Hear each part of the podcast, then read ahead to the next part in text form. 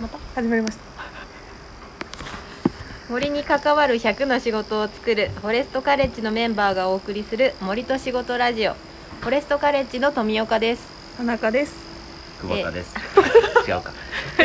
はい、えー本日はですね四徳温泉キャンプ場などを運営する、えー、ワクワ合同会社代表久保田さんにお話をお伺いしていきたいと思います。よろしくお願いします。よろしくお願いします。じゃあまず恒例の一問一答から始めていきたいと思います、そういう感じで始まるんですね。はい。じゃあまず私から、えー子供の頃何になりたかったですか？はい。旅人。おおー。です。あいえっ、と？じゃあ今の職業を選んだ理由は？うーん。一等一等で、一等 で。気がついたらなるほどなっていたんですね気がついや気がついてないわけはないよな。まあいいや。どうしちゃったんだみたいな話でね。えー、とでは働く上で醍醐味を感じる時うーん。やっぱりここに来てもらって、まあ子供も大人も嬉しそうにしてる時。うんうんうんうんいいですね。じゃあ、まあ、今のこう森にねもう関わってらっしゃる仕事なんですけどこの仕事に関わっているまあモチベーション仕事に対するモチベーション。一問一答長くてもいい。モチベーション。なんでしょう。まああのまあなんだろうな。じまあ。なんて言えばいいのか。いの限りある命の時間を大事にしたいというか、うーん。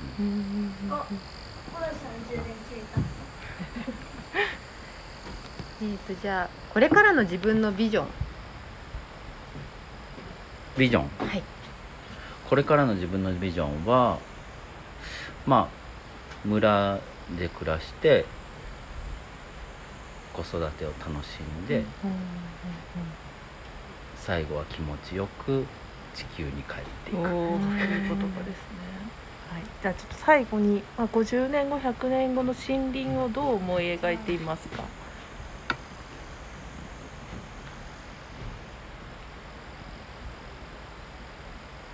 ？50年後100年の日本の森林？ああ世界でも。世界。で も地球でも地球でも。地球の森林。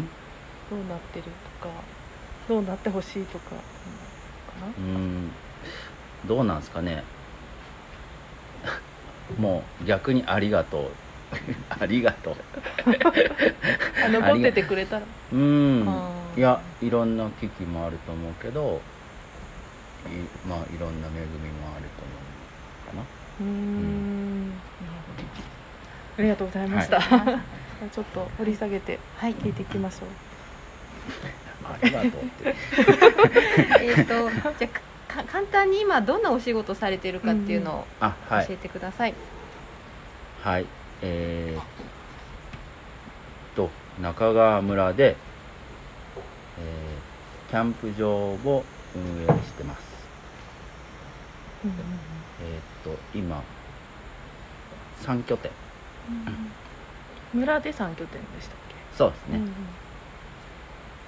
けうん。で、えーまあ、キャンプ場を運営しつつ、えーまあ、中川村そのキャンプ場があるのって、えーまあ、村の半分を面積半分ぐらいの面積をしている占めてるこう山のエリアなんですよね、でほとんど人が住んでなくてで、まあ、その自然の資産というかうん。あの山の恵みを生かして、えー仕事を作るというミッションに取り組んでいます。うん。何年前って言ってましたっけ？あの来られたのが？始めたのかっていうか始めの。あえっ、と2012年まで、えー会社員をしててで辞めて、えーまあ、僕飯田出身なんですけど戻ってきたんですけど、まあ、その時にちょっとたまたまなんか中川村に家を借りて住むようになってで10 2015年からここのキャンプ場の指定管理をやらせていただくことに。うん。まあ10正確に言うと指定管理を直で受けたのが16年で2015年は、まあ、森林組合が当時キャンプ場を運営していたんで,、ね。森林組合の臨時職員という形で始まりました、うんじゃあここにキャンプ場自体は昔からあったんですね。このキャンプ場は平成6年とかにできてるんで、平成6う年、ん、20、おー。えー、7年ぐらいあったああそうなんだ。8年ぐらい、うんキャンプ場の運営って具体的に一日どんなこう流れで仕事をされるんですか？確かに。えーっとい一日あのお客さんがいっぱいいらっしゃるのがやっぱり、えー連休とかうん。夏休みとか週末なんだけど、えーそういう日は朝から、まあ、お掃除をしてでお昼前後にお客さんが来てわーっと来て、まあ、お客さんが安全に楽しく過ごせるように、まあ、チェックインしてもらいながら案内をしてで夕方ぐらいまでいろんなお客さんのこうああしたいこうしたいみたいなことの対応をしながら、えー夜を迎えるっていう感じですね。でここは温泉があるから、あのみんな、えー今コロナであの入れ替え制になってて、まあ、みんな順番に夜の10時ぐらいまで温泉に入りに来てくれて、うん、でここはクラフトビールのバーもあるんでそうです。いいですうんね。えー、とイナデイズさんとかペッカリーとかうん。カミーナのうん。あと、えーあれか宮田の南シッシュビールさんとかうん。カミーナのビールを主にうん扱ってるんですけど、うん。えっ、とまあそういうバーで、えーお客さんと話ししたりとかっていうこともあります。うん久保田さん自身もそういうなんていうんですかお客さん対応とかもされてるんですかガイドとか。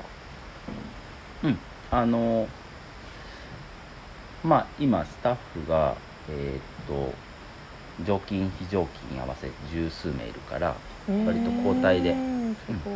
一日も早く来る人とあの遅くから夜までっていう人とみんなで交代で、うん。やってます。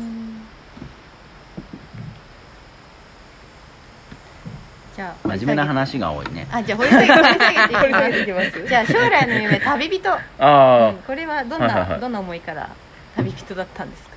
うん。あああのうんうん。あの唐突なラジオだよね。とりあえず それごめんなんかこあれだようね。そうですちょっとふざけたがるんで僕。大丈夫です。うん。よあの予定調和を壊したがるんですいません。さっきねさっき着いたばっかだもんね、唐突に唐突にねし うんとねだいぶプレイバックしなきゃいけないんだよね。幼少期に戻って。そうそうそう。幼少期ね。旅人えーっとうん旅人、あのねあ子供の頃からまあ飯田であの飯田に住んでてこう谷の中にね住んでるじゃないですか、うん。飯田の、まあ、町の高台のあの不越高校って知ってる人多いかもしれないんですけどそのちょっと下が実家なんですよ、うんでまあ坂を登っていくとこうバーッと山が見えるんですよね。冬なんかこう、あの北岳とか千丈とか千丈ヶ岳とかが見えるんですけど、まあなんかあの山の向こうってどうなってるんだろうなっていうのがへえちゃい頃ずーっと思ってたことで、うんまあ、あとなんか雄大っていう僕名前なんですけどうん。雄大な景色っていうのはこう辞書で聞くと、まあ、そういうような景色だっていう、まあ、南アルプスみたいな景色だっていう、あのあそうそういうもう自然への憧れとかまあそういうえっと本当に稲谷の向こうはどうなってるんだっていう気持ちがすごい強くて。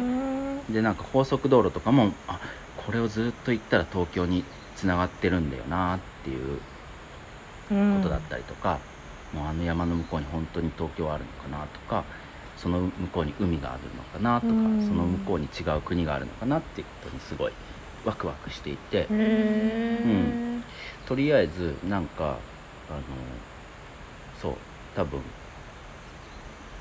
うん、と世界のそんな素敵な景色やいろんな人に出会わずに死んではいかんなとお思って、おちっちゃい頃から？思ったんですか？そうですね。あで奥田民生がね歌歌ってたんですよ。あイー。ジュライダー？はい。さすらいをしないで。あとでいろいろえあのねいろいろ影響影響を受けましたねあのなんか猿岩石とかもあったしうんまあ、めっちゃなんか134歳の頃にあと深夜特急あが大好きだったんですよ。うん。あとトストリームとかも、うん。そういうなんか旅への同型みたいなのがすごいあって、うん。本当にあのうん。まあとにかくやりたいことは多分まずはそれだけだみたいな。なんかこうあと職業を夢にしなきゃいけないみたいなのうん。に、うん。すごい違和感があって。うんあちっちゃい頃から。そうそう。なんかなんそう。それはすごいあの中学生の頃も思ってました。なんか職業職業なんて選択できないよ。うんうんううん。ん。そのでも気づきがあるの早いような気がしますよね。なんか旅旅を職業にするにはどうしたらいいだろうなってすごい考えててなんか本当にああいうなんかじゃあ動物カメラマンみたいな仕事うんなんだとかなんかジャーナリストみたいな仕事とかうん。テレビのプロデューサーなのかなとか、ううんっていうのはすごい思ってましたね。なるほどね。あ11じゃあ なんかなんでそう思うようになったかを第2回目で聞きましょうか。はい。はい。あもうあれなんですか？一回